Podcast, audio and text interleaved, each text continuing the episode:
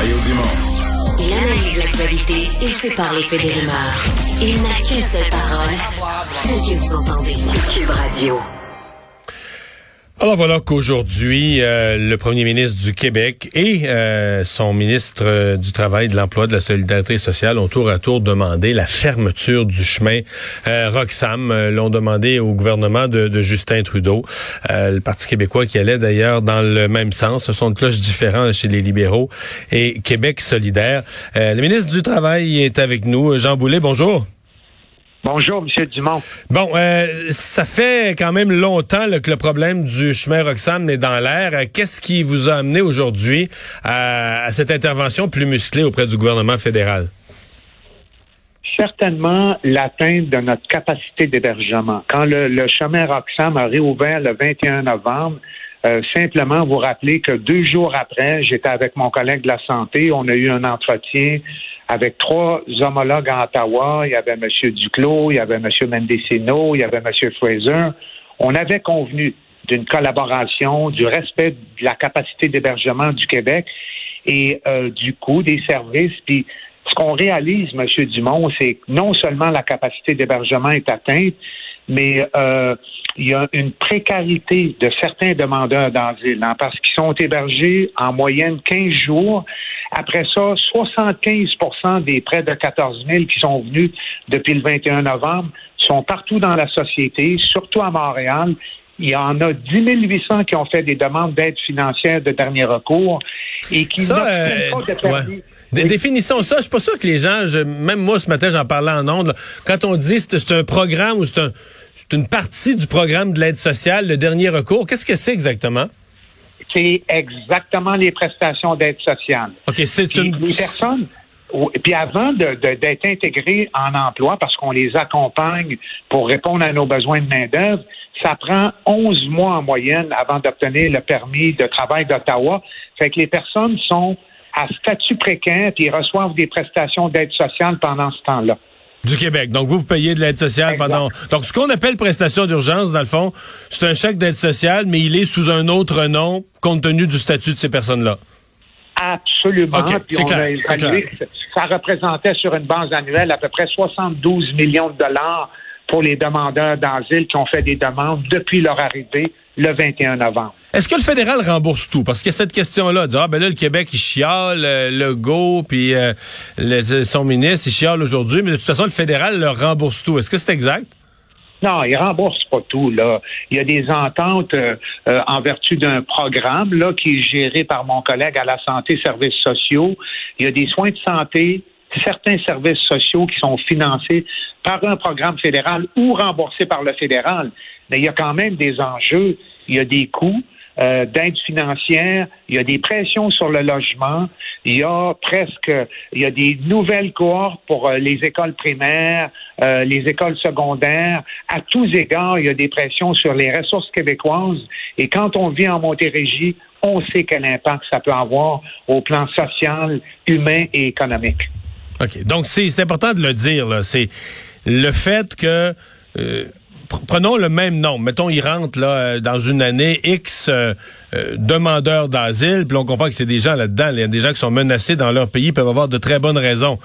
Mais le fait qu'ils entrent massivement, à 90% par le chemin Roxham, versus une distribution équitable entre les provinces, pour le Québec, c'est une charge, c'est un poids, c'est une complexité réelle. Absolument. Puis il faut, mentionner que 92% des entrées régulières au Canada, c'est Roxham. C'est devenu une c'est devenu connu partout. Puis on viole la lettre et l'esprit de l'entente des tiers pays sûrs parce que ces personnes-là se ramassent aux États-Unis et au lieu de demeurer aux États-Unis, nous, on, et puis ils peuvent pas rentrer par les, les, les, les, postes réguliers, fait qu'ils empruntent Roxham, ils se ramassent au Québec, avec les enjeux que ça peut générer. Puis là, moi, j'ai de plus en plus l'impression qu'on les accueille, on n'est plus capable de les accueillir avec dignité puis humanité. Puis il faut que ça arrête. J'en parle constamment à mon homologue à Ottawa, M. Fraser. Je mets de la pression. Si vous appliquez pas l'entente des tiers pays sûrs, redéfinissez-la, renégociez-la avec avec les États-Unis, c'est oui, c'est oui, mais ça avance pas. Fait qu'à un moment donné, c'est comme la goutte qui fait déborder le vase c'est comme assez. Puis là, je suis intervenu, je suis déjà intervenu au début de la vague Omicron en décembre, mais là, il y a d'autres types d'enjeux. Ouais. Euh, le député euh, libéral Carlos Letta laissait entendre que euh, ça donnerait pas grand-chose de faire ça, on déplacerait le problème. Il a même parlé que ce serait contre-productif de, de, de fermer le chemin Roxham, ces personnes-là vont pas disparaître, vont juste trouver un autre moyen de, de rentrer au Canada. Euh, vous répondez quoi à cette, euh, cet argumentaire-là? Je réponds que entre le 20 mars 2020 et le 21 novembre 2021, ça a été fermé. Puis il y en a qui arrivaient, puis étaient retournés, ils étaient euh, contraints de demeurer aux États-Unis, qui est un pays sûr, convenons-en tous. Donc, euh, il y a moyen de contrôler nos Évidemment, la gestion des frontières, ça relève d'Ottawa et non de Québec, mais pendant un an et demi, pour des raisons sanitaires, ce chemin-là ne pouvait être utilisé illégalement comme ça se fait maintenant. Et pour vous, euh, le Canada ne manquait pas à ses obligations par rapport aux réfugiés du monde entier, mais euh, on avait fermé une passoire. C'est un peu ce que vous dites, là. Absolument. Puis c'est important pour moi de réitérer, M. Dumont, que le Québec demeure euh, une terre d'accueil humanitaire, puis les Québécois sont absolument ouverts. Mais là, c'est un chemin qui est irrégulier, euh, c'est un passage qui n'est pas compatible avec une entente qui est intervenue entre le Canada et les États-Unis. Et là, ça met énormément de pression sur nos ressources humaines dans le réseau de la santé, des services sociaux. C'est de l'aide financière de dernier recours. Puis encore, si on était capable de les intégrer rapidement au marché de l'emploi pour répondre à des besoins concrets, on n'est pas capable de le faire. C'est, c'est comme il y a un débordement, puis Ottawa est, est pas capable de bien gérer les conséquences de l'entrée par ce passage-là de tant de demandeurs d'asile. Vous vous attendez à quoi dans les prochains jours? On entend toutes sortes de choses. Aujourd'hui, M. Trudeau, bon, s'en est remis à une réponse générale qu'il faut respecter le système d'immigration du Canada. Euh, on nous laisse entendre qu'il y a quand même des négociations entre Ottawa et euh, Washington, entre les gouvernements des deux pays. Est-ce que ça, ça pourrait être prometteur? Ça fait des mois, M. Dumont, qu'on me dit. ça, oui. Euh, il y a des pourparlers.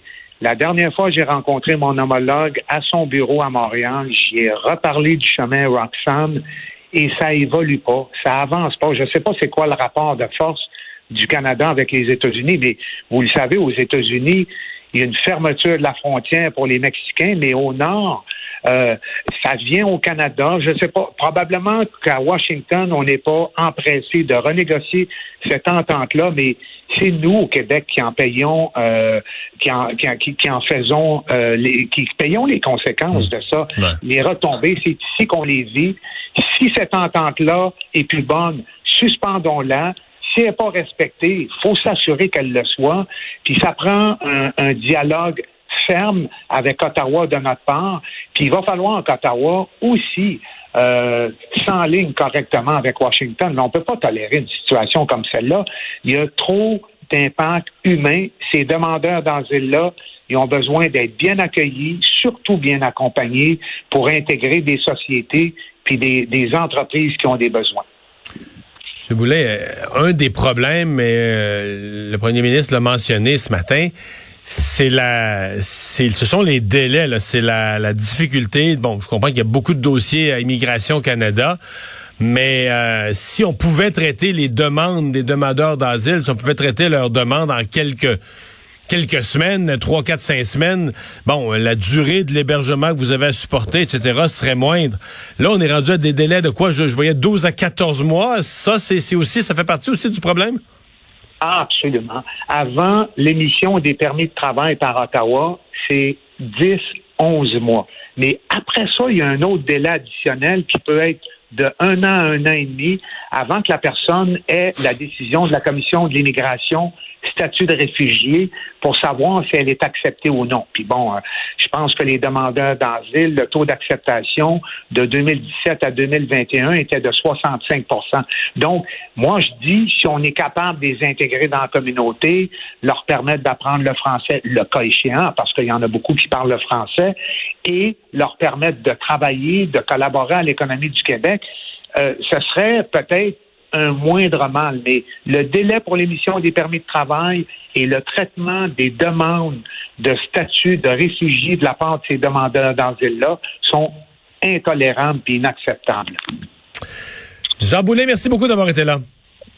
Merci, Au revoir, le ministre québécois du Travail et de la Solidarité sociale.